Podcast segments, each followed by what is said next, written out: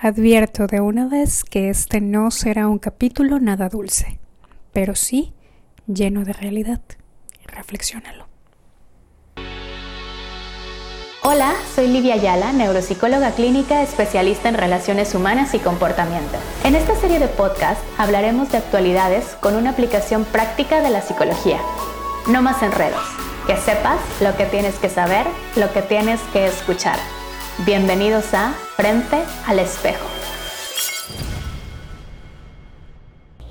Hace algunos años una persona se me acercó cuando terminé de dar una conferencia y ciertamente asombrado me preguntó, Libby, ¿por qué estudias tanto y te especializas con tanto posgrado y tu pasión es curar corazones rotos y confundidos? ¿Sabes? Era la primera vez que alguien me hacía esa comparación. Así que con la mayor de las sonrisas le di mi respuesta.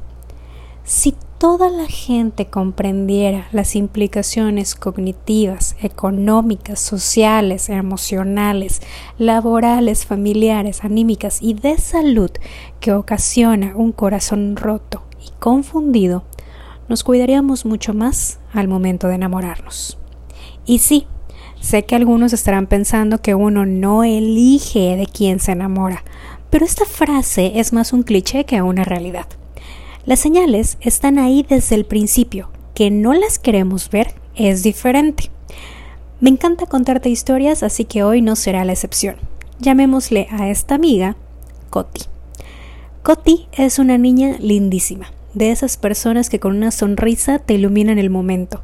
A Coti le encanta conocer gente.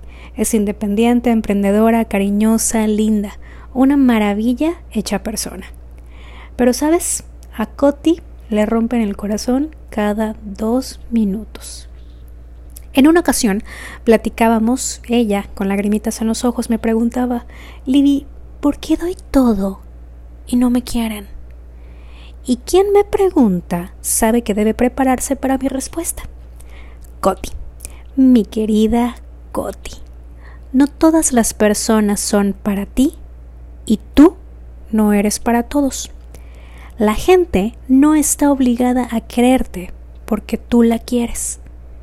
A veces decimos que damos todo, pero ¿cuántas veces nos hemos preguntado si la persona quería lo que le dábamos o la forma en la que se lo dábamos? Sí, a veces nuestra forma de dar agobia, asfixia, cansa. Damos y esperamos de vuelta, aunque decimos que lo damos sin esperar nada a cambio. Y no, no siempre es así, porque empezamos a pedir que las personas actúen como nosotros lo haríamos. Entonces, ¿das porque quieres o porque esperas? ¿Cuántas veces hemos reprochado es que si fuera yo, lo haría así? Sí, pero no eres tú, es la otra persona con su forma de ver, actuar y pensar. No digo que sea mejor o peor que la tuya, pero es la de esa persona. Respetar no es tratar de cambiar. De repente empiezas a intentar cambiar tanto a la otra persona pensando que lo haces por su bien y cuando te das cuenta o esa persona se da cuenta, ya es alguien completamente distinto. ¿Por qué a veces te empeñas en hacer de tus relaciones un proyecto social? Es que quiero ayudarlo, me necesita, sin mí no podría. Una relación de pareja es precisamente eso, pareja. La Santa Madre Teresa de Calcuta solo hay una, así que deja de andar queriendo cambiar gente sin que te lo pida. Eso no te toca a ti. Y así pasa. Te empiezas a desgastar por dar, dar, dar y a quejarte por no recibir. Pero a veces no te das cuenta que das cuando no debes de hacerlo, cuando no es el momento, cuando apenas están iniciando las cosas y te repito, no es que esté mal, pero la otra persona va al mismo nivel que tú y con ello me refiero a proyectos, etapas, momentos de vida. Coti, tienes que aprender a escuchar y a escucharte. Las cosas no siempre son como tú quieres a la fuerza ni los zapatos ni el amor entra. Y no, no porque las personas hayan decidido no corresponderte, quiere decir que se lo pierden o no supieron valorarte o no están listos para amar a alguien tan maravilloso como tú. Grábatelo, no toda la gente tiene que quererte como tú los quieres. Es más, no toda la gente tiene que quererte. A veces tú quieres amor y las personas solo quieren ofrecerte amistad y está bien. A veces tú quieres darlo todo y la otra persona no quiere recibirlo y está bien. A veces tú das y la otra persona simplemente no quiere lo que tú entregas y está bien. ¿Sabes qué no está bien? Dar cuando te han dicho que todavía no es el momento. Exigir para recibir lo que tú ya has dado. Reprochar porque la persona hace las cosas de forma distinta a como tú las harías quejarte porque no te dan en la medida y forma en la que tú has dado. No, Coti. Amar no duele ni tiene por qué lastimarte, pero por favor entiéndelo.